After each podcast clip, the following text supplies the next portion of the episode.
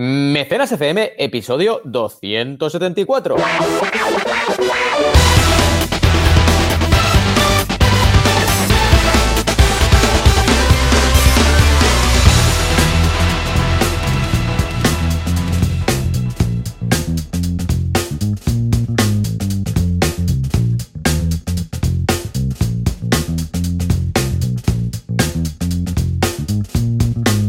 Bienvenidas y bienvenidos a Mecenas FM, el podcast donde hablamos de crowdfunding, financiación colectiva, micromecenazgo y aquel sistema, aquella estrategia para lanzar proyectos a tope. Como siempre, cada semana aquí estamos Joan Boluda, director de la Academia Online para Emprendedores Boluda.com y consultor de marketing online, el mejor de los mejores. Y aquí estoy yo, Valentía Concia, consultor de crowdfunding. ¿Qué tal, Joan? ¿Cómo estamos de vacaciones? Hola, ¿qué tal? Muy bien, muy contento, muy feliz. Escucha, mm, ya con unas ganas que llegue la semana que viene. Porque la semana que viene nos vamos de vacaciones, tú y yo, y además creo que traemos nuestras familias, ¿verdad? Sí, creo que sí, ¿no? Estarán por ahí. Pero bueno, tengo ganas de grabar ese mítico mecenas en el bosque, ¿eh? que ya tenemos nuestro, nuestra zona, ¿te acuerdas ahí? Rodeada de arbolitos y tal. Oh, qué ilusión, qué ilusión. Total, total. Es que además se graba súper bien y se oyen eh, pajaritos de verdad. lo decimos, son pajaritos y os lo tenéis que creer porque son de verdad. Cazaremos uno para que hable, lo pillaremos y lo pondremos delante del micro para que hable. Le diremos, hable, habla. Eh, habla, pájaro. Valentí, atención, porque esta semana he cumplido 41 años. este jueves o viernes o yo qué sé, ya no sé. Mira, hoy es 8, pues hace dos días, el día 6, 7, 6. Hace, el, el jueves, el jueves. el jueves fue. Mi 41 aniversario. Y muy bien, muy contento. Ya, ya teóricamente me ha pasado la crisis de los 40, que he materializado comprando todo tipo de ah. material para la oficina, mejor dicho, muy meta todo, muy redundante. Pero ya sabes que a los 40 pues te puedes permitir comprar una Harley, un Ferrari o, o, renovar tu oficina, ¿vale? Entonces yo he pillado esta porque me parece más, más cómodo y que luego es más aplicable en mi día a día, ¿vale? Y el caso es que eh, estoy muy contento porque está quedando muy bien. Bueno, los que me seguís en Instagram ya veréis cómo está quedando la, oficina. Y ayer instalé unos temas para mejorar el sonido y creo y me parece percibir que hoy he mejorado mucho, luego lo compararé cuando edite el podcast, pero muy bien, muy contento. ¿Cómo fueron tus 41? Pues a ver, yo creo que la crisis, a ver, crisis como tal, aquello que dices, estoy deprimido, no, mm. pero son pequeños detalles que vas notando en mm. tu manera de pensar, en tu nostalgia, que es lo que se llama la crisis de los 40, que evidentemente habrá gente que le afectará súper chungo y habrá gente que menos, ¿no? Es que, a ver, pero... los 40 eran unos 40 muy distintos, ¿eh?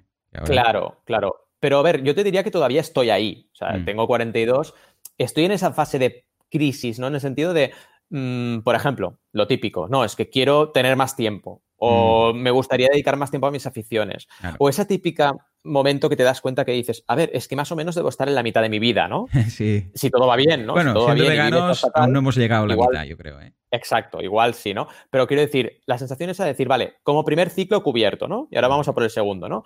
Esa sensación de decir, tengo que aprovechar cada día, tengo que exprimirlo, y eso se nota. Y es una crisis, yo lo veo como positivo, porque crisis en el sentido de cambio mm. es algo que tienes que ver como positivo. A mí me ha dado más cosas que me las ha quitado esta crisis, ¿no? También el valorar más lo que decíamos ahora, vacaciones con amigos, pues lo valoro mucho más. No me voy a ir de vacaciones con esa persona que me da palo, no, me voy a ir con quien me apetece de verdad, ya está. Por eso a los abuelos ya les da igual todo. Ya les da igual, sí, sí, exacto. Exacto. Cuando lleguemos a abuelos ya es en plan, me da, me da igual todo, venga. Yo tengo una teoría. Cuando dices que, cuando dicen a alguien que ya no, aquí, que no se aguanta los pets, que no se aguanta los pedos, yo creo que los abuelos no es que no se los aguante, es que les, da igual. Les da igual. les da igual. Dice, sí, me tira un peo, ¿y qué? ¿Eh? Tengo 80 años, ¿Algún problema? Lo que, me, dé la gana. Yo tengo cierta nostalgia. La verdad es que, pero bueno, esto pasa en todas las épocas. Ah, cuando miras y dices, hostia, qué guay, cuando tenía, yo que sé, 17, 18 años, ¿vale?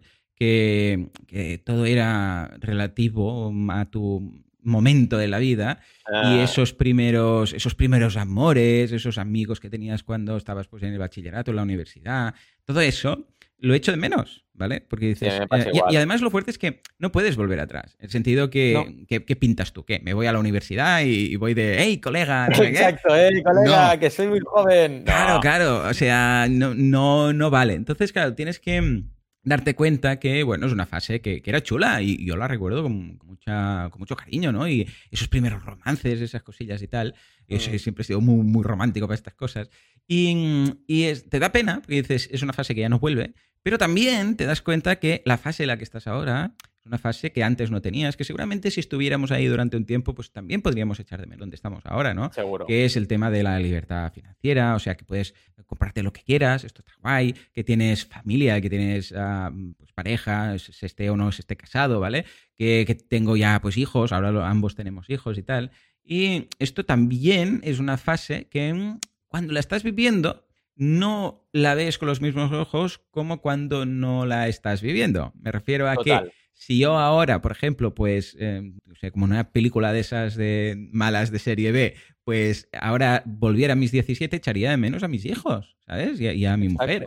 Y a lo que tengo aquí, y a mi audiencia y todo esto. Eh, y al revés, si tuviera 80, echaría muchísimo de menos eh, estos 40, donde tengo aún pues, a mis hijos en casa viviendo conmigo, a mis padres vivos, Sí, o sea, sí. todo esto también lo echaré de menos, ¿no? Con lo que, hey, es la lectura esa que hacemos siempre de, mm, date cuenta que el momento que menos se aprecia es el que se está viviendo, que no digo que no se aprecie, pero que es el, el que menos se aprecia el que se está viviendo en el momento. ¿Por qué? Porque lo tienes. Y como lo Porque tienes, lo tienes. Pues ya está, lo das por lo típico, con lo, que es- se da por sentado. Es, bueno, como lo tengo, pues eso típico de nunca eh, sabes lo que vas a echar de falta, ¿no? Lo que tienes hasta que lo pierdes, ¿vale? Pues Mm. esto es lo mismo. Tenemos salud, estamos bien, tenemos dinero, no somos ni ricos, ni somos, yo qué sé, millonarios, ¿vale? Pero, hey, está todo cubierto. Claro, tenemos una gran suerte, al menos tú y yo, hablo por, por ti, por mí, que sí, que nos podría tocar el euro en millones, dirías que guay, ¿vale? Pero que mm, no valoramos el- tanto como deberíamos valorarlo eh, lo que tenemos en, en estos momentos. ¿no? Y creo que la lectura o el ejercicio mental que tenemos que hacer es darnos cuenta de la suerte que tenemos ahora, en estos momentos. Total, que dices, ostras, total. es que a los 20 o a los 30 pues estaba mejor de salud y no tenía esto que me duele aquí, no sé cuántos. Sí, ya lo entiendo, ya lo entiendo, pero ahora también es cierto que, hey, tengo mis tres peques, mi mujer en casa, tengo mi casa, para entendernos, tengo mis Mm. padres que están bien de salud, o sea que mm, es, es un punto intermedio que va a durar unos años, que luego ya no, ¿vale? Con lo que nos Sí, tenemos sí. que dar cuenta de, de la, la suerte que tenemos en cada, en cada una de las fases ¿eh? en las que estamos. Totalmente. Y valorar un poco con perspectiva. Ya la edad Mm. te da esa perspectiva de decir, ¿Verdad? vale, esto de aquí a unos años lo echaré de menos. Esto Sí. me lo dijiste un día y dije, ostras, es verdad. eh, echas de menos, imaginarte, proyectarte y decir, de aquí 20 años echaré de menos lo que tengo hoy. Entonces, aprovecha mucho lo que tienes hoy porque luego lo vas a echar de menos. Y es un poco lo que decíamos sí, sí, antes. ¿no? Crisis si en el sentido de, oh, aprovecha y atesora cada momento porque son joyas y al final se vive solo una vez. O sea que hay que aprovecharlo al máximo. Sí, Y atención, que, que es la una gente pena no- que estés siempre pendiente de lo que vendrá o de lo que había. Sí. No, que la gente dice, no, la crisis, te compras una Harley. Es como una manera de verlo, el sentido de, tengo que hacer aquello que quiero hacer. ¿no? Ahí puede ser una Harley o puede ser mo- montarme un set de grabación o puede ser comprarme unos juguetes retro o puede ser lo que sea. Pero lo que algo te dé la gana, da igual. No, si- mientras, no, mientras no dañes a terceros, cada uno que haga exacto. y no tenga que justificar lo que quiere hacer con, con su vida, porque esto se Totalmente. acaba un día u otro. Y sí, sí, es lo que dices tú, sea una Harley, sean unos juguetes, sea irte de viaje, sea lo que sea, te lo mereces, porque es tu vida, tío. Ay, qué bonito es tener 40. Hay que verlo en positivo, hay que verlo en positivo. Ay, sí, di que sí, di que sí. En fin, tenemos un menú de noticias Oh, interesante. Muchísimas La primera es ya- muchísimas cosas. Pero antes, vamos a hacer el CTA, que si no luego se nos olvida. se nos olvida. programa. Se nos olvida. Yo en boluda.com esta semana PH, PH de curso de Google Search Console. ¿Qué es Google Search Console? Es la forma de comunicar, de dar de alta, para entendernos, tu web en Google. ¿eh? Google sabe mucho. Lo que pasa es que si empiezas una web desde cero, pues le tienes que decir, señor Google, y te dice, ¡apacha! Que te habla así. Google habla así, ¡que apacha, que apacha! Apacha. Y le dice, escucha, que, que, bueno, que he montado una web nueva. Y te dice, ¿qué, qué, qué pacha? Porque solo dice esto. Y dices, mira, está aquí en, sé, pues en boluda.com. Te dice, ¡capacha, capacha! Entonces, lo bueno es que te permite también subir un sitemap para que encuentres... A ver, tenéis que pensar que Google descubre webs a base de enlaces. Es decir, cuando alguien te enlaza pues, y Google se pasa por su web, ve el enlace y descubre la tuya. Lo que pasa es que, claro, si estás empezando y nadie te enlaza, pues ya me explicarás tú, Google, cómo vas a ver que existes, ¿no? Con lo que eh, está muy bien darse de alta y no solamente darse de alta, sino también eh, optimizar todo. Es decir, una web puede estar, por ejemplo, con HTTP, sin HT, o sea, con HTTPS, sin HTTPS, puede estar con las tres W típicas al principio, sin ellas. O sea, eh, es una forma de decirle a Google, mira, esto es lo oficial. Mi web siempre la voy a poner con las tres W, voy a tener esto. Luego también puedes desindexar cosas que puedas tener indexadas, o sea, al revés, por ejemplo, típico aviso legal que se te ha indexado en Google y dices, esto aquí qué pinta, ¿no? Lo puedes quitar. Puedes también mejorar la experiencia de navegación en móvil. Además, si te das de alta, lo bueno es que Google cualquier cosa te avisa. Dice, ojo, que tienes un problema de, de mm, usabilidad en el móvil porque hay dos enlaces demasiado juntos, no sé qué. O si te hackean, también te avisa. Dice, ojo que hay aquí, porque el hacking no es el típico hacking de una calavera diciendo te han hackeado. Exacto. Sino que a veces es un software que se instala en tu web y sin tú darte cuenta, pues está enviando, yo sé, pues bots de em, correos con bots eh, de malware, ¿vale? Bueno, pues claro, mm, Google te avisa cuando detecta estas cosas. O cuando tienes un, WordPress que se, tiene que actualizar. Bueno, todas estas cosas está bien estar a buenas con Google, ¿vale? Pues en este curso, Jesús Yesares, que es un nuevo fichaje en boluda.com, que empieza ahora, lo, he fichado, ya, lo tengo en la lista de sueldos que tengo que pagar a final de mes, pues se ha currado un pedazo de curso muy chulo, muy interesante. Miradlo porque veréis que, vamos, es que os lo hacéis este fin de, porque da tiempo hacerlo en este fin de, y estoy seguro que vuestro posicionamiento va a mejorar, pero vamos, enormemente, especialmente si nunca habéis hecho nada en Google Search Console, que es el antiguo Google Webmaster. O sea que échale un vistazo, que está muy cuco. ¿Y tú qué? Totalmente. Yo aprovecho... pedazo rollo que he pegado? ¿Has tenido tiempo a prepararte aquí? Sí, yo aprovecho para repasar cursos, porque ya sabéis que mi CTA siempre son clases, porque tenemos dos clases nuevas cada semana, pero ya que estamos en época veraniega, pues mm. digo, voy a hacer CTAs de cursos, ¿vale? Para que tengáis todo el curso.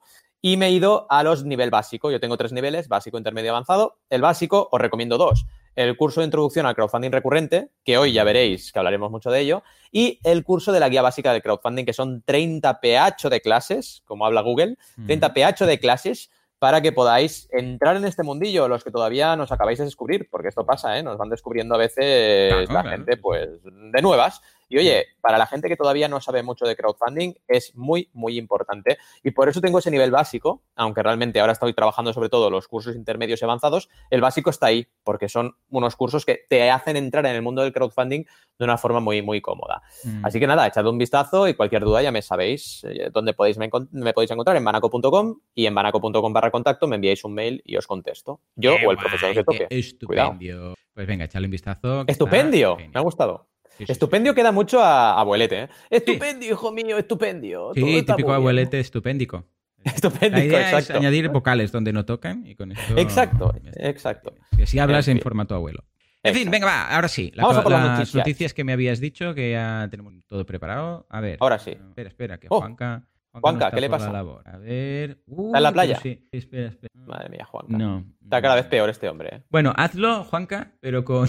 Porque no estás preparado, porque como le he cambiado todos los trastos de la oficina, pues ahora le ah, faltan cosas. Pero, Juanca, hazlo con cualquier tipo de. Da igual, con cualquier tipo la de. La música que te salga.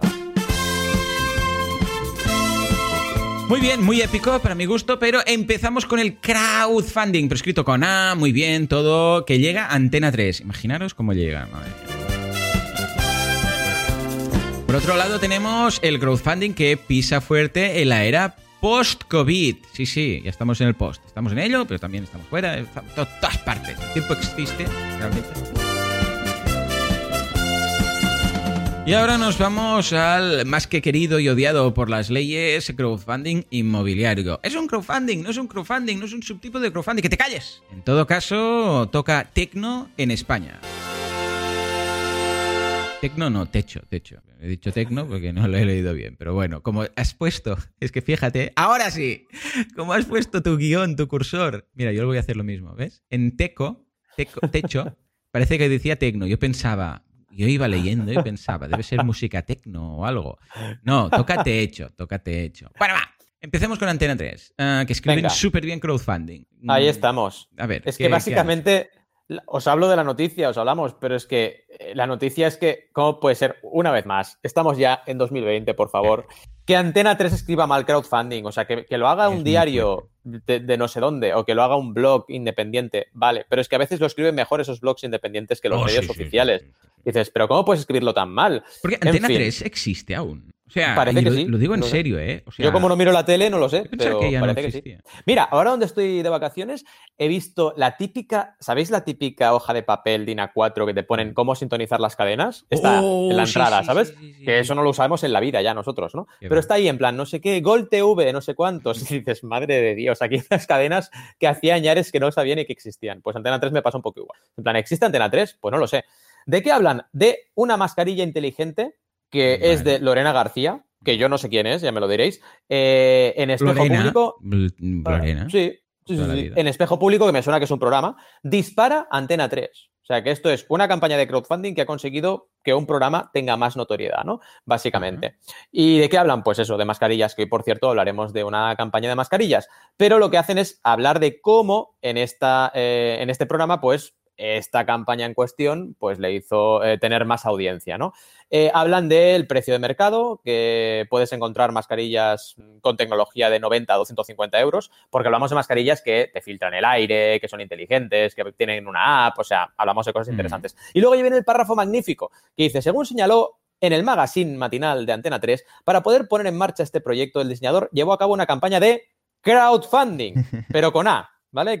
Crowdfunding con A. Dices, madre mía, esta es una nueva versión que no había visto nunca escrita y los modelos están en proceso de producción para quien haya aportado una cuantía económica al proyecto. Vaya, quien haya comprado la mascarilla anticipadamente. En fin, básicamente es eso. O sea, una noticia interesante porque una vez más vemos cómo el crowdfunding llega a todas las partes y llega a una mm, cadena generalista pues de las más importantes del país, ¿vale? Evidentemente, ahora tienen menos audiencia que una cuenta de Twitter, según qué cuenta hablemos, pero están ahí, pues sí. ¿vale? Y oye, muy bien, es que fíjate, o sea, lo dice, eh, eh, el programa tuvo un 16,9% de share y 443.000 espectadores. Es que hay gente en Instagram que tiene más seguidores, ¿vale? Esto está pasando ya, ¿eh? Señores, ya está. Estamos en el siglo XXI, ya está. O sea, las cadenas de televisión tienen menos audiencia que algunas cuentas de Instagram y de Twitter. Es así. Entonces, lo está, está pasando. Ahora, dicho esto, oye, no está mal que, digamos, los medios se empiecen a meter en el tema. Ahora, por favor, escribid bien crowdfunding. Anda. Es que, Ah, ¿Qué te parece el la otro noticia? día comentaba, no sé quién era, era un tío que se dedica a temas de televisión local toda la vida. Dice, fui a, porque me entrevistaron por aquí cerquita. Y, y me dice, ostras, eh, porque entré y había un, una tele local, pero una tele de una ciudad relativamente importante, pero había ahí el plato, había trabajadores, claro, cualquier tele local, sea Mataró, Sabadell, Badalona, Barcelona, igual, de estas locales, ¿no? Y, y tenían ahí un tinglao montado que, claro, esto lo, paga, lo pagamos todos, ¿vale? Especialmente los de la ciudad como tal, ¿no? Y me decía, él, ¿eh? Estaba indignado y dice, todo el dinero que está gastando aquí, en esta tele local, y hay canales de YouTube que le dan mil vueltas, o sea, incluso Sí, a nivel local, ¿eh? ya te digo, ah, y no tienen presupuesto. O sea, toda esta gente, todos estos creadores, toda esta gente que tiene audiencias tan brutales, con el presupuesto que tenemos aquí, que compramos unas cámaras que ya me explicarás tú qué, unas pantallas que ya me explicarás tú qué, que un creador con nada, con, con- con cuatro duros se monta Sí, ahí sí, una audiencia tal. Y la aquí lía parda. no nos ve ni Cristo. Es- Sí, sí. Y a- además es interesante que ya la gente que trabaja se dé cuenta de ello, ¿no? De Mm. decir, oye, que realmente eh, ya estamos como pasados de moda, ¿no? Un poco. Y esto, claro, fíjate que con el relevo generacional que se va a dar al final, evidentemente la gente ahora vive más años, pero al final acaba viendo relevo, pues oye, va a ser un cambio radical, porque es que hay gente que co- conecta la televisión como tal cada día. Yo hace años que no conecto la tele. Yo. La conecto para jugar a la videoconsola o para ver Netflix o YouTube, pero no la conecto para ver qué emiten en directo. O sea, eso ya no lo hago desde hace años, ¿no? Vaya, a no ser que sea en streaming. Y está pasando. Y, y claro, va a ser un golpe muy bestia. Como todo Internet al final. Al final, Internet lo que hace es eh, hacer disrupción en sectores de golpe, ¿no? Y, ay, parece que ya no hay colmados en la calle. Ay, parece que... Porque es que pasa así, es de golpe, ¿no? Y va a ser así. Eh, Sí, va a ser un, y además un que golpe es- de gol- un golpe muy es- bestia. y además que es imparable. O sea, que te guste Sí, o no. exacto. Eh, yo recuerdo, siempre ponemos este ejemplo, parecemos unos yayos ya, pero eh, que la universidad, nuestro trabajo en la asignatura de sistemas de información fue Ostras, Netflix. sí. Netflix. Netflix. O sea, inventamos y dijimos, bueno, Netflix. Sí, la sí. idea de, La idea fuimos de... más allá, Mm. de que el cine va a ser todo en casa, con internet, y que los estrenos serán en casa, y que cuando salga la nueva peli de Indiana Jones, nada de en sus cines. En, en, pues este- dirá, pues Indiana Jones and the, yo qué sé, and the Fate of Atlantis, ojalá la saquen algún día. Dirá, Exacto, pues la podéis ver en HBO y Netflix, por ejemplo, ¿vale? Y se llegará a un acuerdo con estas empresas y estas plataformas, sea la que sea, Y ya está. Y que luego si alguien a nivel experiencial quiere ir a un cine, que tenga una pantalla muy grande, que tenga un sofá de no sé qué y tal y cual, lo, va a hacer, pero mm, no por la necesidad de ver la peli, por una necesidad más sensorial. Decir, no, no, es que yo quiero una pantalla gigante, pero lo que pasa es que, claro, mm, competir contra el cine cada vez es más fácil, porque los pantallas que, los pantallazos que tenemos ahora en casa, los sistemas de sonido y todo, o sea, el cine va a cambiar y va a ser lo que yo siempre digo, como ver un partido en casa o en el campo, ¿vale? Es distinto. Tú no vas al, campo porque lo vas a poder ver mejor. Todo lo contrario, vas a ver lo peor. Exacto. Lo que pasa es, que todo lo, contrario. Claro, cambio en casa, pues escucha, vas a tener la repetición de las jugadas, vas a verlo exactamente, vas a tener los comentarios, mucho mejor. Pero claro, el campo da ese rollete, ¿no? Sí, sí, un concierto es igual. Tú vas a un concierto y te pones en el mogollón y ves, ves muy poco, pero ¿qué haces? Vives la experiencia en directo, ¿vale? Es una cosa. Pero si tú quieres ver realmente cómo toca el guitarra el solo, pues te vas a ver un DVD, porque ahí lo ves perfecto, ¿no? Totalmente. Totalmente. Y esto lo, iremos viendo. ¿no? Bueno, pues en este caso lo mismo. Hey, hoy en día realmente ya es que lo de los canales, nos guste o no, va a pasar a la historia. Va a ser simplemente. Mm, o sea, además va a estar más democratizado, porque antes o entrabas en un medio de comunicación o no te dabas a conocer. O sea, no había más huevos. Ahora un tío, un streamer desde casa, ah, haciendo un buen trabajo, puede darle mil vueltas a cualquier mm, canal de tele. Y aún, aún, la suerte que tienen los canales de tele de lo que están aguantando. Sí, pero, exacto. es que esto es mm, declive seguro. O sea, seguro. ¿Por qué están funcionando aún? Bueno, porque aún hay mucha gente en la pirámide de población y la gente, lo que dices tú, aún dura bastante, que pone la tele. ¿Vale? Hmm. Pero cuando, yo qué sé, mis hijos sean, yo qué sé, tengan 50 años, para entendernos, exacto, ¿vale? Eh, está, vamos, en otro plano astral directamente, ¿vale? Con lo que eh, yo, yo lo veo bien. Es de esas cosas de cambio, que a diferencia de lo que decíamos antes, yo lo veo guay. ¿Por qué? Porque alguien que se le ocurre eh, no tiene que, pues yo qué sé, pues lamerle el culo a nadie para que le deje un programa o hacer un no sé qué, no sé cuántos, sino que puede empezar desde cero en su canal y haciendo las cosas bien, ¿vale? Y no hay enchufismos en este sentido de a ver quién meto en este programa o en esta franja o en esta colaboración. Con lo que en ese sentido, eso lo veo súper bien. Bueno, va, que nos hemos puesto hoy muy, muy filosófico. Ah, nos vamos a la era post-COVID, si es que ya estamos. Correcto. Esto está muy bien porque el confidencial.com, que la verdad es que cuando habla de crowdfunding habla con mucho criterio, lo ha vuelto a hacer. Habla de la era post-COVID, que todavía estamos ahí, por supuesto, como bien decías, y habla de todo lo que ha pasado en el crowdfunding, que oye, ha sido más positivo que negativo con diferencia. ¿Por qué? Pues oye, porque autónomos, pymes, emprendedores, emprendedoras, pues han lanzado sus proyectos por crowdfunding y ahora todavía lo necesitan más. Y luego también por la parte de donaciones lo hablan muy claramente en este artículo y además han entrevistado al crack Ángel González de Universo Crowdfunding, que ya sabéis que le tenemos en Crowdays cada año. desde el primero, ¿eh? Y siempre... Recuerdo ahí en el sí, Y se viene desde Tenerife eh, pillando un vuelo y se viene a Crowdays.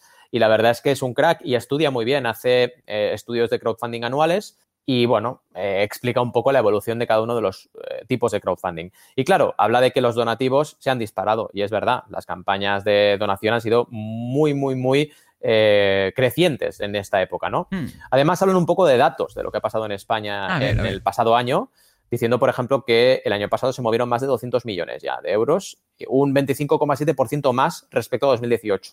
Así que estamos creciendo a unas tasas bastante bestias, ¿eh? o sea, un 25,7% de crecimiento. Vale que tenemos una base pequeña y esto es algo que eh, tenemos que tener muy en cuenta. Dentro ya de Europa somos un país muy pequeño, es decir, Francia nos más que duplica en tamaño de crowdfunding, ¿vale? Mm. Entonces, y no, no, no nos más que duplica en tamaño de población. Entonces, Cuidado porque nos falta mucho camino por recorrer, pero aún así el crecimiento es muy, muy, muy notable año tras año tras año. Así que bien, vamos bien.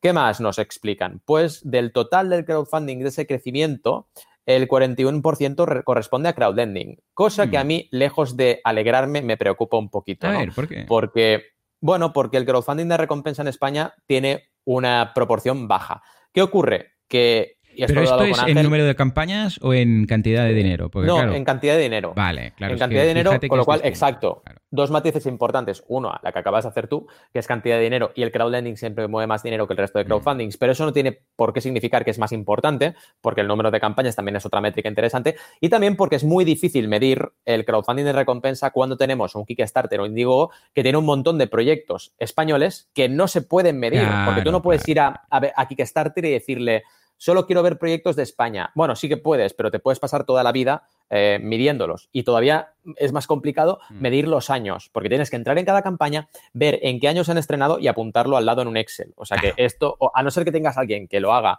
de forma eh, dedicada exclusivamente para eso y le pagues un sueldo, es muy complicado de hacer, ¿no? Mm. Así que el día que una gran consultora con muchos recursos, y aquí lo digo, se metan en ello, pues ya lo harán. Pero claro, una persona individual, como podemos ser Ángel o yo, pues no nos da la vida hacer eso, ¿no? Básicamente.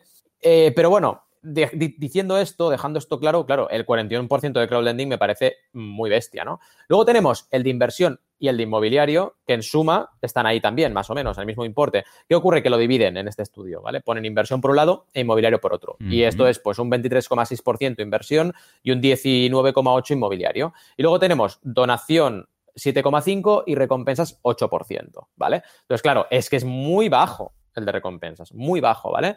Eh, cuando no olvidemos que cualquier emprendedor o emprendedora, el primer paso que debería dar es hacer un recompensas para validar. Ese es el problema. No es porque, ah, me apetece que no, no, no, es que es un primer pilar fundamental para la validación de mercado. Entonces, si hay poco recompensas, significa que también hay poca validación en España de modelos de negocio de emprendedores, emprendedoras, pymes, etcétera, y empresas que lancen proyectos nuevos. Y esto es el problema. Y ya lo sabemos, ¿eh? no, no, nos viene nada nuevo, porque en España pues tenemos el ecosistema emprendedor que tenemos. A veces los que somos emprendedores nos creemos que todo el mundo emprende porque estamos en nuestra burbuja, pero no es la realidad. Te vas de nuestra burbuja y el mundo no funciona igual en España, ¿no? Entonces, esto es una asignatura pendiente y espero que la vayamos mm. mejorando. Y tenéis más datos, ¿vale? No nos vamos a entretener en ello, pero tenéis muchos más datos. Por ejemplo, comparativas con países. Y fijaos, si comparas con países, es que España está, mm, y ya no lo ponen como España, lo ponen como Iberia, o sea, sumando Portugal. y está en 1, 2, 3, 4, 5, 6, 7 en octavo lugar pero además, si lo comparas con Reino Unido, es una locura. O sea, Reino Unido eh, tiene una base de, en 2018, de 10.368, ¿vale? Y España estamos en 436, para que os hagáis una idea de la comparativa. O sea, es, estamos en otro, en otro mundo, ¿no? Eh, tenemos por debajo de, de, España, pues Europa del Este, Balcanes y Europa Central. O mm. sea, que son además áreas, ¿no? Así que nos queda mucho por hacer. Mucho por hacer y esto es positivo, yo lo veo positivo. Claro, ¿eh? ahí está. A ver, lo importante no es que nos quede mucho por hacer, porque podríamos verlo como una valoración negativa, sino que, escucha, que estamos, eh, tenemos que mirar atrás y decir, estamos creciendo. Y además, delante tenemos mucho por crecer, pues es genial. Es, lo mejor. Lo problema sería que veamos que delante no tenemos nada. Pero si no, escucha, yo lo veo estupendo. ¿Vamos a más? Sí. Con lo que esto ya es positivo. Y además, dentro de ir a más, vemos que hay recorrido adelante. Escucha, estamos estupendos, ¿vale? En fin, lo de el crowdfunding inmobiliario que toca Tecno. me ha llegado, Sí, sí, me ha llegado al corazón. Que el crowdfunding inmobiliario le ha dado por montar una banda de Tecno y ahora toca en España. Está de gira. Cuéntanos de qué va esto. Totalmente. Más que Tecno es techo. Mm, y básicamente eh, es lo mismo. Tecno techo. Y estamos ya con precisamente mm, hablando del, estudio que acabamos de mencionar, mm. claro, ¿qué pasa con el crowdfunding inmobiliario? Que no ha crecido, ¿vale? Son 40 millones en España en 2019 que eh, se ha estancado, es un crecimiento mm. estancado. Entonces, aquí hay muchas cosas a leer, ¿no?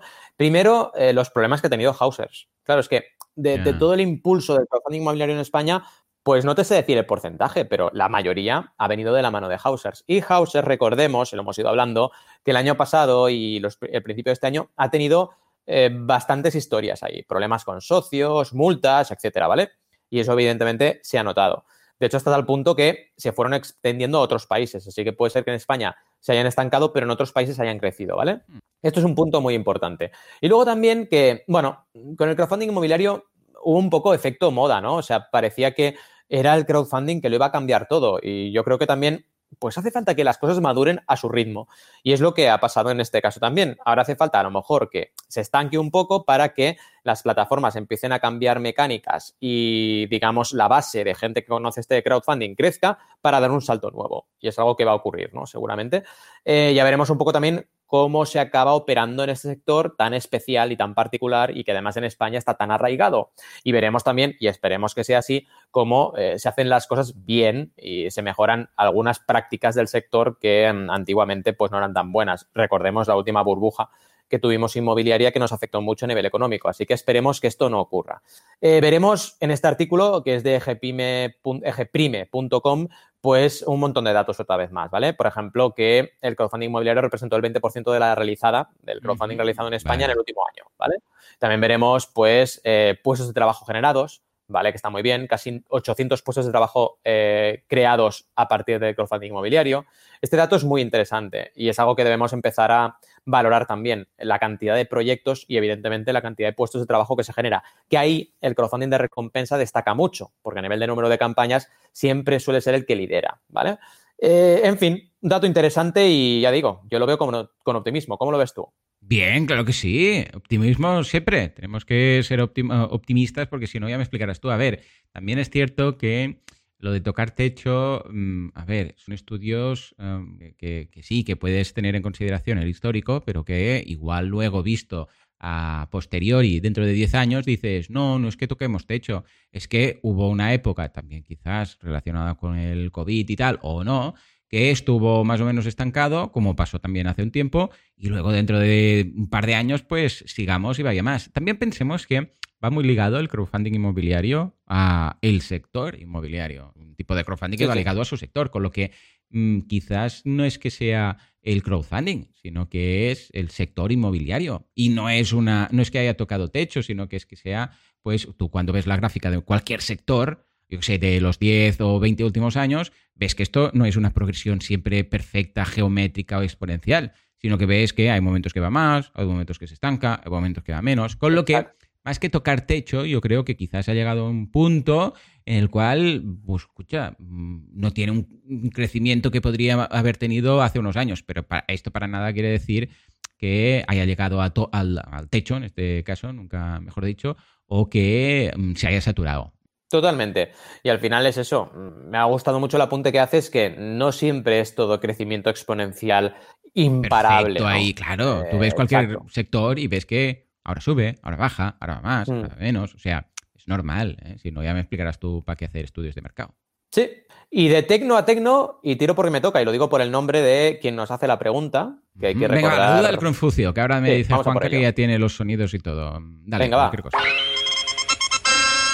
Nos dice Rebeca, ¿qué recompensa podrías, ah, pondrías para un libro de temática deportiva? Se me ocurre un grupo cerrado en Facebook o similar. Bueno, lo primero, y ahora doy paso al experto, pero lo primero que me viene a la cabeza es el, libro, ¿no? Vamos, no sé, digo yo, llámame clásico. Totalmente. Hablaba y le hacía la broma a Rebeca por la mítica Rebeca, la canción esa de Duro de Pelar. De la época tal, nostálgica. Y sí, la verdad es que a mí me pasó lo mismo. Cuando leí la pregunta, lo primero que dije, Rebeca, el libro. O sea, al final eh, es un libro de temática deportiva y evidentemente ella propone, oye, ¿podría mm, plantearse un grupo cerrado en Facebook o similar? Sí, está bien la idea, pero como un extra.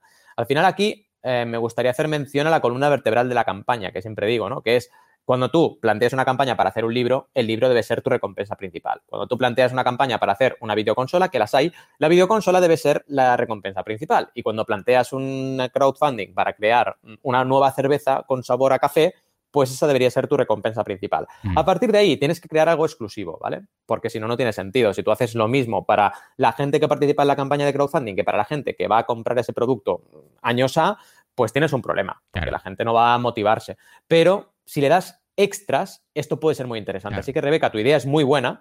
Decir, oye, además del libro, pues voy a hacer un grupo cerrado para la gente que participe y ese grupo cerrado va a ser para pues, hablar de temática deportiva, ¿vale? Eh, de cualquier tipo, pues nutrición, etcétera, ejercicios, lo que sea, perfecto.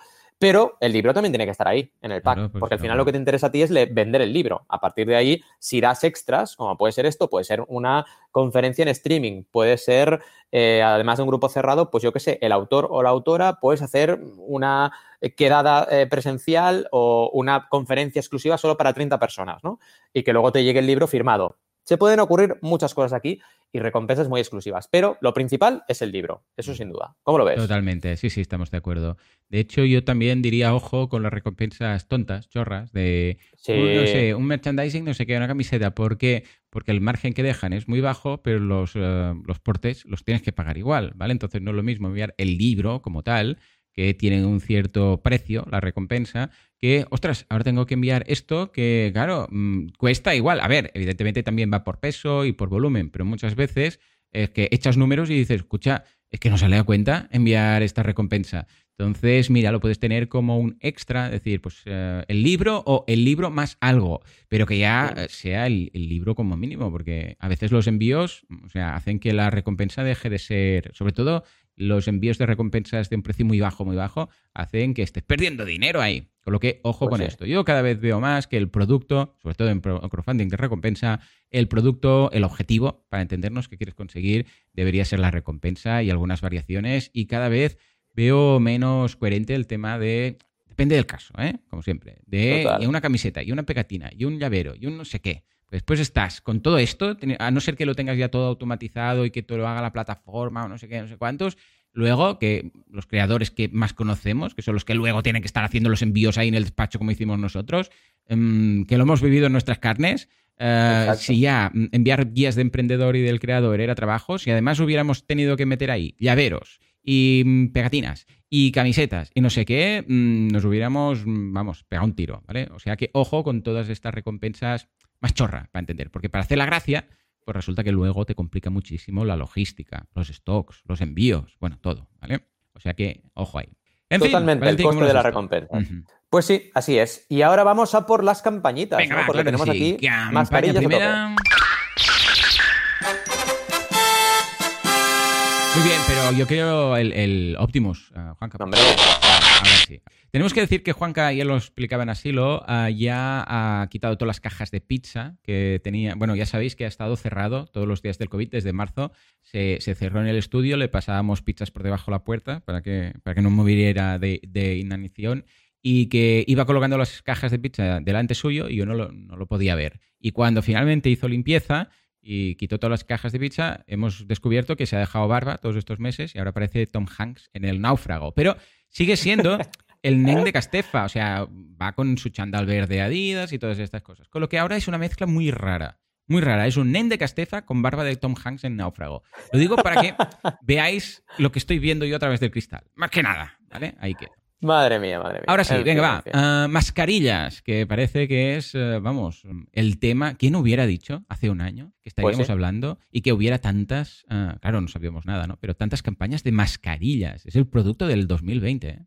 Pues sí, la verdad es que es el producto de 2020 a nivel internacional, pero tenemos que destacar en España una serie de campañas, porque ya no es la única que comentaremos hoy, es que llevan dos ya, que se llaman mascarillas in your face, que son mascarillas muy interesantes, que además son eh, higiénicas, recomendado por el gobierno, eh, certificadas, lavables, reutilizables y además con un estilo muy especial. De hecho, eh, me gustaría hablar también primero de la primera campaña que hicieron, que es una campaña que los tres modelos que habían era una mascarilla que tienes barba, que eh, para mí sería como la doble barba, ¿no? Porque me pondría una barba encima de la barba. Luego tenemos una que es Darth Vader, que es brutal, que es color negro y tiene el, respirador de Darth Vader de Star Wars. Y luego tenemos uno con unos labios carnosos y rojos, ¿no? Que también muy interesante para, bueno, chicas, chicos, quien quiera ponérsela, ¿no? Y ahora han sacado una segunda tirada, que es la campaña de la cual quiero hablar, donde tenemos también modelos interesantes como una especie de boca de dinosaurio, que también me recuerda a la boca de los visitantes de V, ¿vale? Que es bastante inquietante. Luego tenemos una especie de robot con morritos, que no lo acabo de entender muy bien, pero bueno. Y luego tenemos una que es un rollito así como, digamos, poligonal, ¿no? No poligonero, que sería diferente, poligonal así de diseño, ¿vale? Sí, sería tenemos aquí... No sé cómo sería la del poligonero, pero bueno. El poligonero sería distinto, ¿no? Sí, pero bueno. Juanca me da ideas, no des ideas. Exacto. Juanca, ¿a dónde vamos? Vamos a que, oye, lo que decías, mascarilla está siendo totalmente una tendencia. Esta gente no es la segunda campaña, sino que es la tercera campaña que lanza, porque primero hicieron un juego de las elecciones generales que lo llamaron E-lecciones generales, que era un juego que recaudó 3.200 euros. Luego lanzaron esta In Your Face con 8.500 euros de recaudación, que no está nada mal, y ahora han sacado esta hace nada, porque todavía quedan 39 días, así que la debieron sacar ayer, seguro que estrenaron la campaña el viernes, y 446 eh, euros de un objetivo de 3.000. Ya veremos hasta dónde llegan, pero llevan el 14% en, en nada, ¿vale? Así que vamos bien, vamos bien. Eh, ¿Qué podemos aprender de esta gente? Pues bueno, lo primero, una recompensa que me ha parecido muy interesante, que es Soy Solidario, que tú lo que haces es dos mascarillas reutilizables para personal de una entidad de ayuda psicosocial que necesita este apoyo. Así que tenemos una recompensa que es solidaria 100%. Esto me parece muy interesante, ¿vale? Hablábamos de hace un momento de la columna vertebral, que en este caso es la mascarilla que te la quedas para ti, pero puedes crear este tipo de recompensas solidarias. Incluso a veces hay campañas que hacen el 2 por 1 que es tú compras, o uno por uno, tú compras tu mascarilla, pero regalas otra, ¿vale? Es muy interesante este tipo de, oh, approach. Y en este entorno tiene sentido, ¿no? Entonces, ¿qué, digamos, qué valor aporta este tipo de, campañas? Y esta en concreto. Pues que son mascarillas que están totalmente homologadas, ¿vale? Y hoy en día, claro, tú te vas, es que te vas al todo 100 de la esquina, te vas a comprar pan y encuentras mascarillas ahí, ¿no? Porque todo el mundo está vendiendo mascarilla. Pero ¿qué pasa? Que no todas están homologadas, no todas son seguras, ¿vale? Y esto es súper importante. Entonces, esta campaña Mm, pone mucho énfasis aquí. Solo empezar te lo dejan bien claro, ¿vale? Y te ponen pues los números de homologación y la norma de cumplimiento que es la UNE EN 14683 2 puntos 2019 más AC 2 puntos 2019, que dices, madre mía. Pues todo ese código es el código de la norma, de la normativa que mide, eh, pues eso, la homologación de estas mascarillas, ¿no? Y eh, lo que más me interesa también que comprendáis es que es una segunda temporada, digamos, ¿no? Porque ya han lanzado una campaña hace poquito, ¿vale? Porque la campaña original se lanzó hace poco, eh, fijaos que es de junio 2020 y ahora lanzan sí, relativamente recientes. Claro, aquí les diría, bueno, espero que os vaya de maravilla, ¿eh? pero decidir lanzar campaña en agosto tiene mucho mérito, ¿vale? Porque realmente, habiendo lanzado una de bastante éxito hace nada, en junio... Claro, este tipo de campaña que es tan temporal, igual dicen es que si nos esperamos también es verdad. de agosto, igual... Ya no hay mascarillas. Con suerte no hay coronavirus. A ver, el tema de las mascarillas ha venido para quedarse, todos lo sabemos. Sí. Pero claro, en estos casos, ¿cómo lo ves? Depende mucho de, del contexto y de las vacunas. Estamos ahí. 100% de acuerdo contigo. Acordaos de la semana pasada que hablábamos de OneUp, ese collar salvavidas que se decidió lanzar en agosto, a pesar de que había riesgos por un tema de estacionalidad, ¿no? Es decir, si tenemos que salvar vidas en el agua, es ahora. Pues pasa exactamente lo mismo. ¿Qué ocurre? Que aquí, como siempre os digo, si la precampaña acompaña, ¿vale? Nunca mejor dicho, vale, ok. Pero si tu precampaña está flojeando, mejor que te mm, esperes porque igual estrenar una campaña y no tener el éxito esperado tampoco te servirá de mucho, ¿no? En este caso yo creo que lo han hecho bien, más que nada porque llevan una campaña anterior, ¿vale? Entonces es, ya tienen una comunidad fuerte, llevan la primera campaña que, vale, era un juego y luego esta de mascarillas, pero llevan ya una comunidad detrás que les puede hacer, pues evidentemente, a pesar de ser mes de agosto, tener buenos resultados, ¿vale?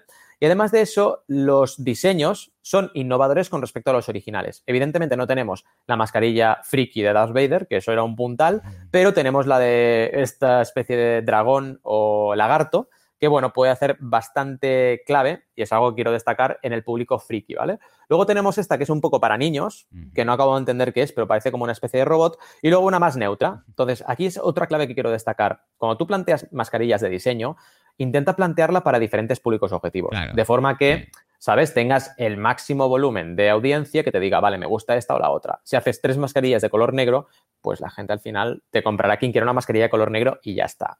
¿Vale? ¿Qué más tenemos? Mucha foto que esto además en el mundo de las campañas de crowdfunding de mascarilla, el mascarilla funding, lo encontramos mucho, muchas fotos de, mm, bueno, mm, de stock, ¿vale? Con la mascarilla puesta encima. Esto pasa mucho, ¿vale? No les da tiempo hacer eh, un shooting de verdad con personas que se ponen la mascarilla y tiran de este tipo de estrategia. Que está bien, pero también, por otra parte, bueno, mm, te puede dar una sensación de, bueno, mm, hacer campañas rápido, ¿no? Sí. ¿Qué está pasando? No tienen ni el producto, puedes llegar a pensar, ni lo tienen, porque no cuesta nada. Si alguien ya lo tiene, pues escucha, hacerse unas fotos con el smartphone que es más creíble, ¿no? Exacto. Y al final es un poco, es algo que ocurre mucho, ¿eh? En todas las campañas internacionales también y campañas que han recaudado un montón, lo vemos. Vemos que realmente eh, todas tienen este, este toque, ¿no? De, mm. bueno, me pillo una foto de stock y, la retoco para que se quede bien claro o quede bien claro cómo te va a quedar esa mascarilla, ¿vale? Que no es que sea malo, pero sí que es lo que tú dices, puede dar la sensación de no tengo el producto.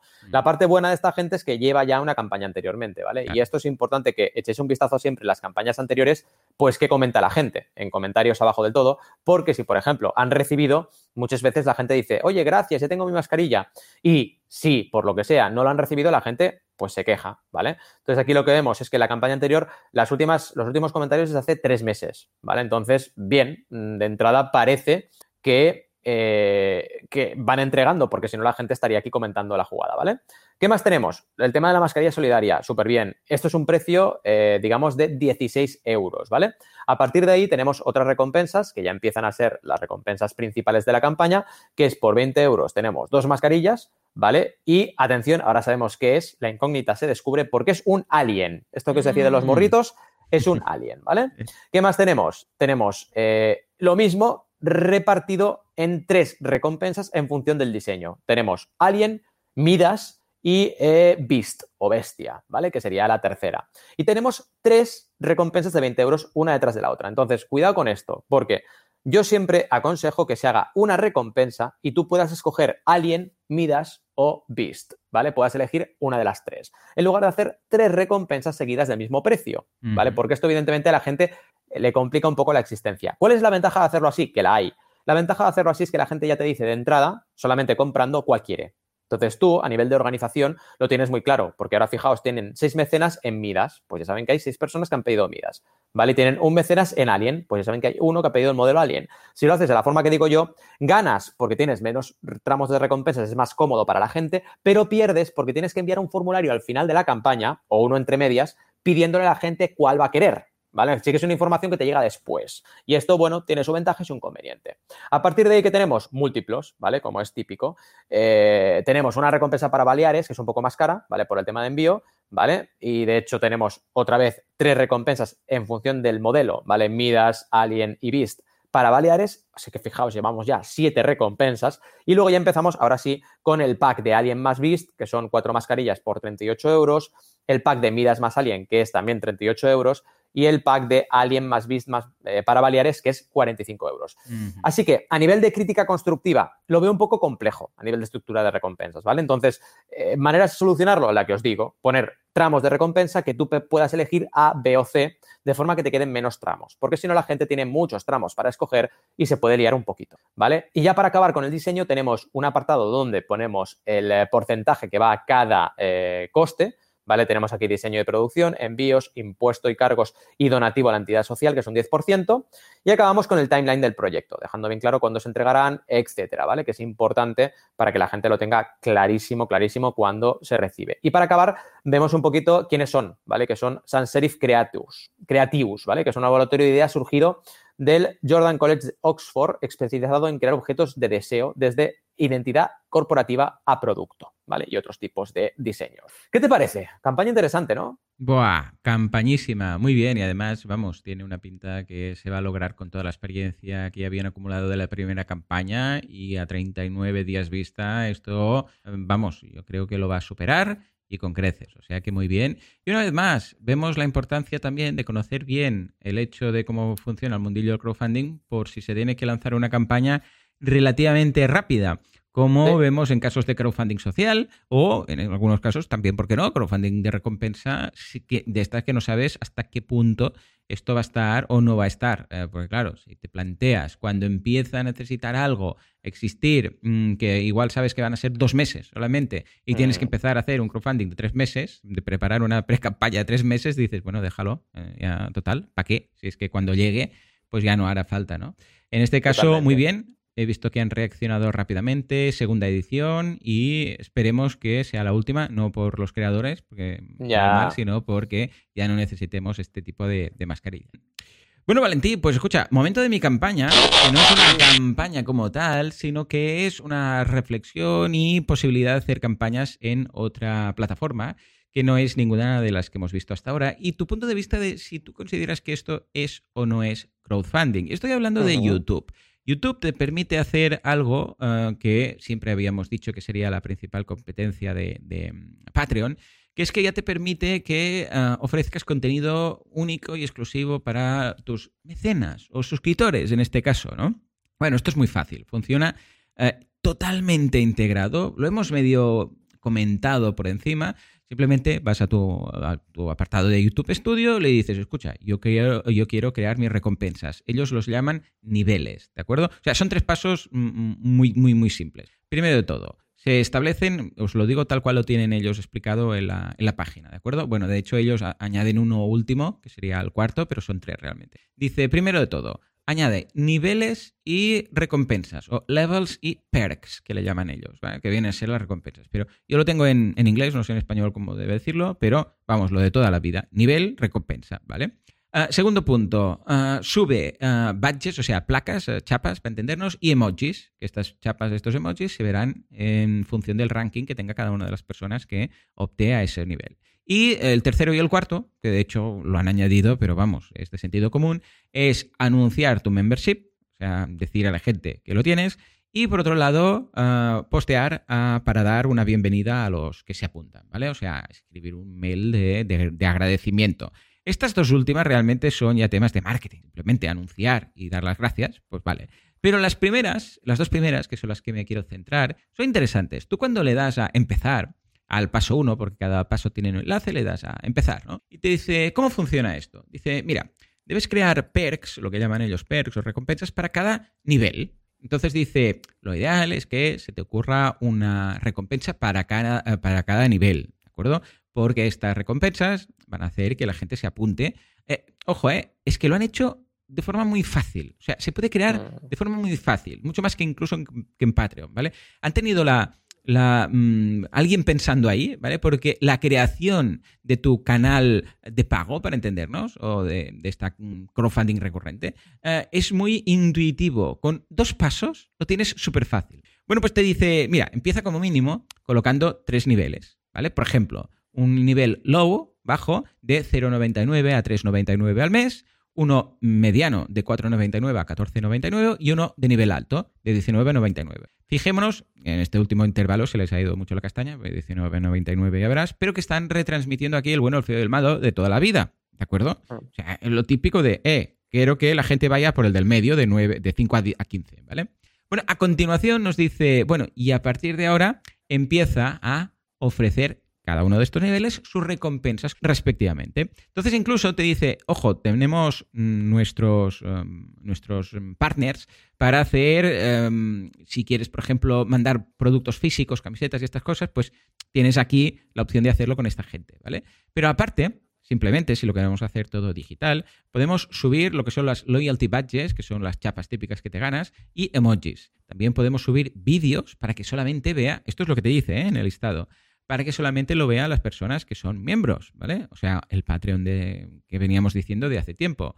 Luego también que puedas postear eh, tus vídeos o tus posts, porque también tienes la opción de post, en función del nivel, de forma que voy a hacer este post, pero solamente para los nivel oro, plata, lo que sea, ¿no? También puedes establecer que el chat sea solamente público para los que te, apoyan, es decir, que cuando tú estás retransmitiendo en directo, ya lo dice ahí, set chat to members only in public live, ¿vale? Ah, members only lo que te permite es esto, que tú estás retransmitiendo, pero que si alguien quiere hablar en el chat, pues tiene que ser, en este caso, un, un suscriptor. Y finalmente también hacer live stream solamente para miembros. Estas son algunas ideas que te dan, acuerdo? Entonces incluso te dice, si necesitas inspiración, pues mírate esto, este par de canales, que les han hecho un favor bastante importante a estas dos personas, porque claro, los han, los han, los han uh, linkeado ahí. Entonces, Valentín, te voy a pasar ambos enlaces. Si escucháis algo de fondos, porque se acaba de abrir YouTube, uh, digo el canal, mira, te paso este de aquí. Vale, perfecto, te paso uno, ¿vale? No liarlo más. Y entonces ahí lo que veréis es, no puedo poner pausa ahora, normal, que esta mujer aquí hablando. Cuando entráis, veréis que hay el canal de la mujer esta y luego una modal, una ventana modal, donde ella está explicando qué es lo que hay. Entonces, aquí es un caso muy simple de 4,99 euros al mes que dice, hey, em, botoncito ahí de CTA, recurring payment, cancel anytime, y te dice ya lo que dan. Dice, loyalty badges next to your name, en los comentarios en el chat.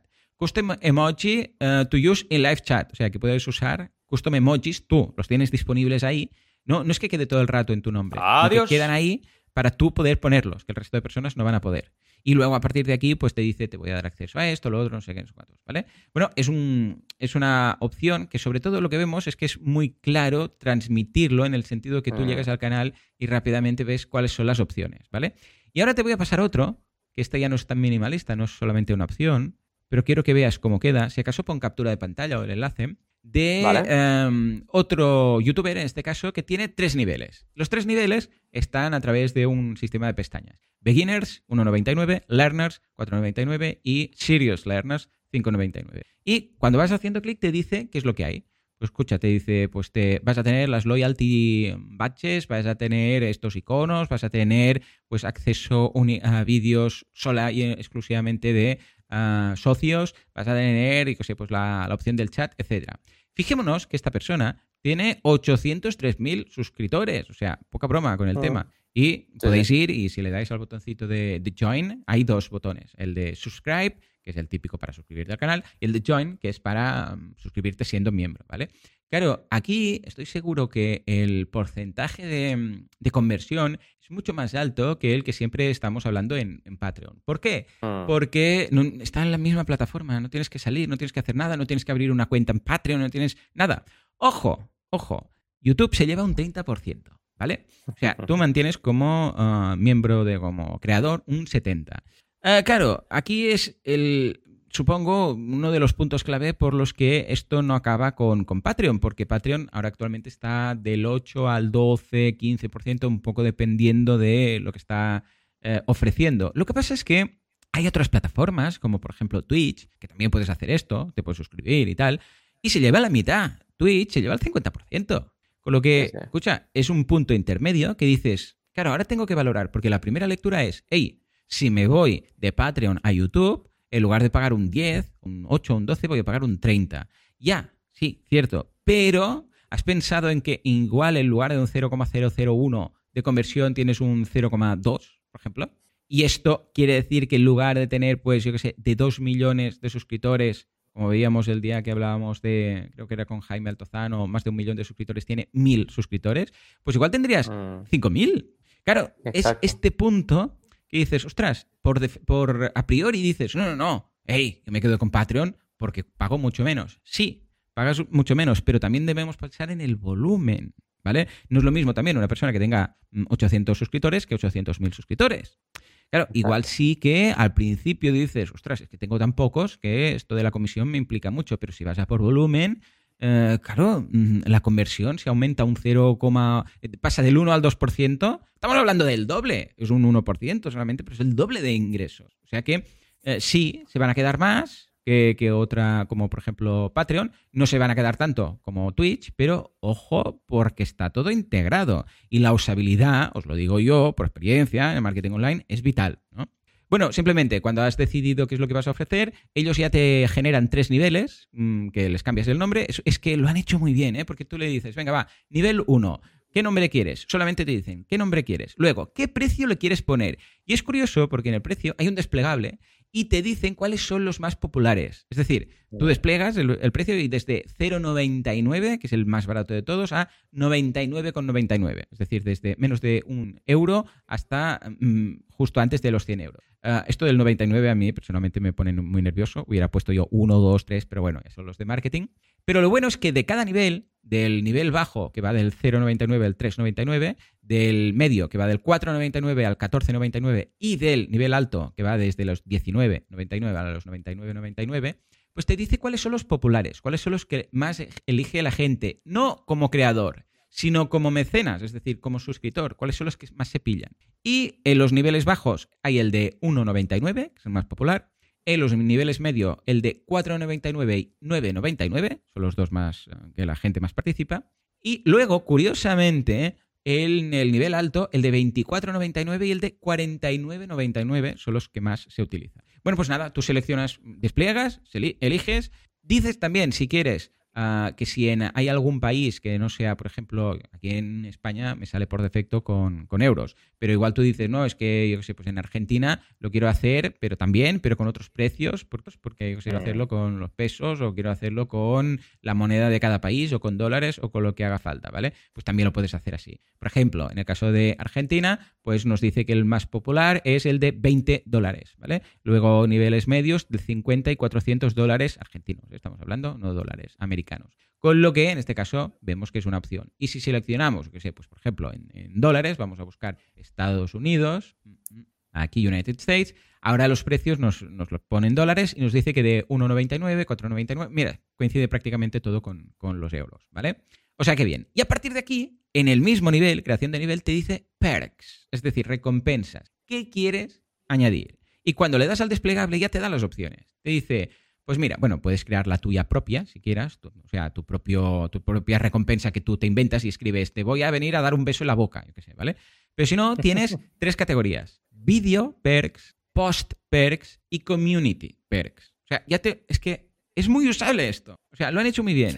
Video perks, y tienes dentro una, dos, tres, cuatro, cinco, seis. Es behind the scenes, o sea, vídeos eh, making of, para entendernos. Early access to new videos, es decir, eh, poder ver el vídeo antes que el resto de personas. Shootouts in vídeos, es decir, que te van a mencionar en el vídeo. Uh, rough cuts and bloppers, es decir, tomas falsas. Unreleased footage, es decir, vídeos que no has publicado. Pues va a quedar como la toma del director, para entendernos. Y exclusive member only videos. O sea, habla self-explanatory, ¿verdad? O sea, solamente para los eh, mecenas. Luego tenemos los post perks. Y es que resulta que YouTube te permite postear. Es algo que muy poca gente usa. En Estados Unidos se usa más, pero aquí parece que YouTube solamente sea para, publicar vídeos, pero no. Tú puedes tener un blog en YouTube y vas ahí, comunidad, la parte de comunidad, y puedes postear. Bueno, pues lo mismo. Puedes hacer fotos y actualizaciones de estado, eh, wallpapers exclusivos, que esto ya me explicarás a mí que, pinta aquí mm. los wallpapers, y GIFs exclusivos. Y finalmente los community perks, que están, como su nombre indica, pues más ligados a la comunidad y crear comunidad. Members only live stream, es decir, hacer directos solamente para los miembros. Access to member only live chat, es decir, que el chat, lo que decíamos antes, solamente lo puedan ver, eh, lo pueden ver y escribir los suscriptores. Connecting on social media y gameplay with you forma que puedas jugar con, ¿de acuerdo? En fin, ah, bueno, y aparte hay uno que no tiene categoría, que es temas de descuentos en, merchandising, ¿vale? Y ya está. A continuación, si quieres, puedes crear las loyalty badges, los custom emojis, en el caso que lo crees como tal. Le das a submit for, review, es decir, que ellos miran que no hayas puesto nada, una salvajada o vete a saber tú qué. Y ya está. Fácil, simple, integrado en YouTube, ideal. Entonces, mis cuestiones a partir de aquí. Yo creo que YouTube ha hecho un muy buen trabajo.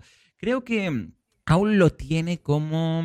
Eh, lo, dice con la boca pequeña, en ese sentido. No, no ha hecho una gran eh, masiva comunicación de esto. De hecho, yo, yo me enteré porque lo vi en algún canal. O sea, YouTube en ningún momento mm. me dijo, yo lo tengo activo en esto en el canal. Al principio pedían como 100.000 suscriptores, poco a poco han ido cambiando en función de la cuenta. Yo puedo activarlo. Evidentemente yo no lo activo, mi modelo de negocio no le acabo de ver el sentido, ¿no?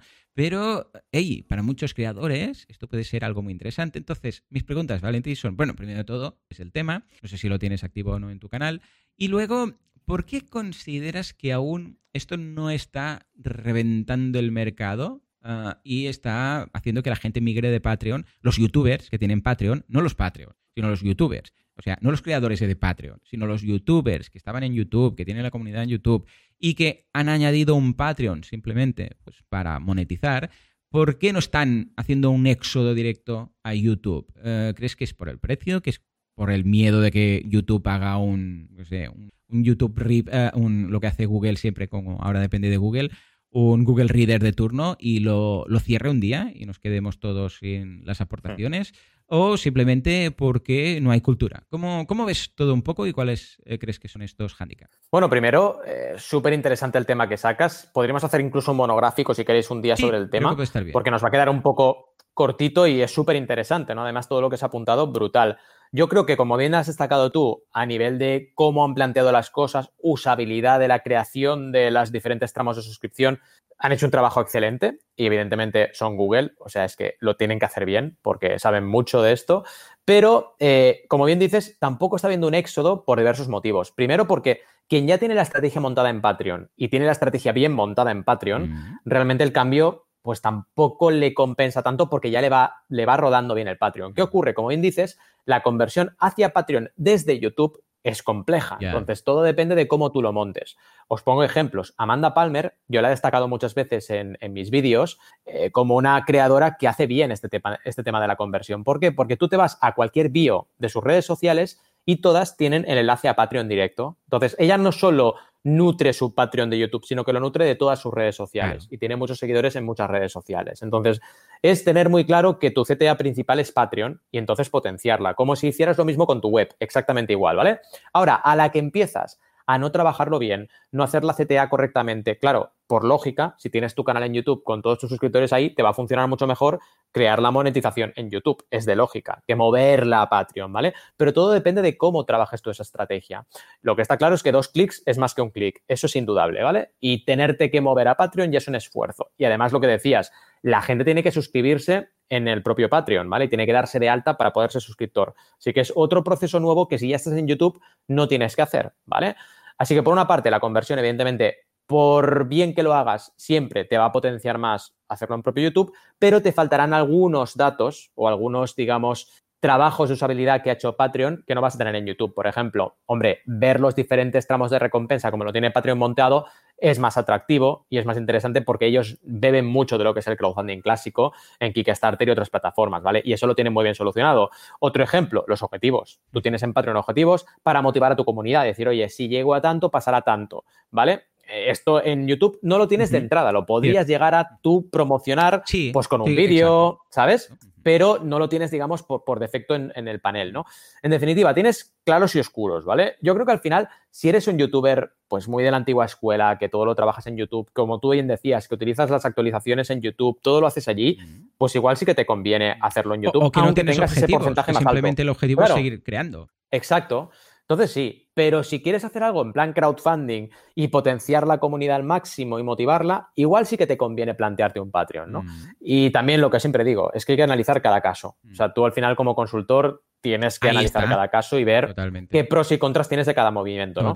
Pero vaya, súper interesante todo lo que has comentado. Y sí, ya te digo, igual un monográfico iría bien. Sí, Sí, sí, bueno, y además que, a ver, tiene la potencia de YouTube y de Google detrás. Sí. Eh, con lo que creo que puede ser interesante un día plantear monográfico y hacer una revisión. Yo buscaría algunos canales, claro, aquí no hay métricas, ¿eh? o sea, no sabemos como en mm. Patreon cuánta gente hay apuntada y tal. Es más un membership. Esto es un membership, lo que pasa es que se lo ponen a huevo para los propios creadores, pero la gente que está haciendo dinero con YouTube a través de pues, publicidad y tal, que ya están acostumbrados a que YouTube, eh, Google en general se lleve un 30%, eh, bueno, yo creo que es algo que pueden añadir, que, es muy fácil para ellos simplemente probarlo, menos probarlo, ¿no? El hecho de decir, hey, a ver qué tal, voy a probar, a ver si funciona, si no funciona, y si ves que no, pues a otra cosa mariposa. Claro, el que ya lo tiene bien montado en Patreon entiendo que, pueda tener un poco de miedo. El hecho de decir, hostia, si me paso aquí, no me paso aquí. Pero el que empieza desde cero eh, a monetizar, me refiero, y a tener una comunidad, creo que es el paso más simple. Sí, el más directo, totalmente de acuerdo. Pues Ahora, lo que no tenéis que hacer último apunte o última sugerencia, lo que no tenéis que hacer o no deberíais es tenerlo en los dos sitios. Que también he visto algún creador que lo tiene duplicado. Y dices, bueno, eso hasta qué no punto te, te, Que sea una transición y lo quieras probar. ¿sabes qué? Eh, tengo un Patreon, voy a probar de añadir esto y si ves que lo peta mucho y que la gente se suscribe mucho más, entonces sí, ya puedes ir a Patreon y decir, hey chicos, que nos pasamos. Pero no mm, mantener ambas, porque ya hemos hablado muchas veces que dos CTAs son peor que una en muchas ocasiones. Es complicado. En fin, hemos tenido un programita movido, movido, ¿vale? Con crowdfunding con AS, eh, también el crowdfunding inmobiliario a tope y también todo lo que ha pasado en la era post-COVID, que es en la cual todavía estamos, desgraciadamente. Y a nivel de campañas, bueno, primero, duda de Rebeca, que ha sido muy importante y muy interesante lo que nos ha trasladado de la columna vertebral. Y las mascarillas in your face y ese crowdfunding en YouTube que nos ha dejado con muchas ganas de monográfico. ¿eh? Así que yo os sugeriría que si queréis un monográfico nos lo dejéis en los comentarios o nos enviéis un correíto a través de mecenas.fm para, bueno, planteárnoslo este monográfico de, de, YouTube y crowdfunding que puede ser muy interesante. Y como siempre os decimos, gracias por estar ahí al otro lado del micro en el mes de agosto y nos despedimos, bueno, hasta la semana que viene, pero cuidado, que no será puntual el sábado a las 9 y 9, será cuando nos venga, porque estaremos ahí de relax. Así que, sí, como estaremos ahí en nuestro retiro espiritual, ¿no? De vacaciones juntos y tenemos un sitio muy chulo, muy chulo, muy chulo que se oyen los pajaritos y tal, pues cuando nos apetezca y sea el momento, y nos dejen nuestras parientes respectivas y nos dejen, correcto. Pues, correcto. Así que en algún momento de la semana que viene, no el sábado, pero sí más adelante, pues ahí saldremos. Así que será un episodio sorpresa, lo veréis por ahí. Será un episodio entre dos semanas, ¿vale? Así que nada, hasta entonces, como siempre os decimos, pues deseamos muy buenas, creativas jornadas y sobre todo eh, mucho amor y mucho crowdfunding. Gracias y nos vemos la semana que viene. Adiós.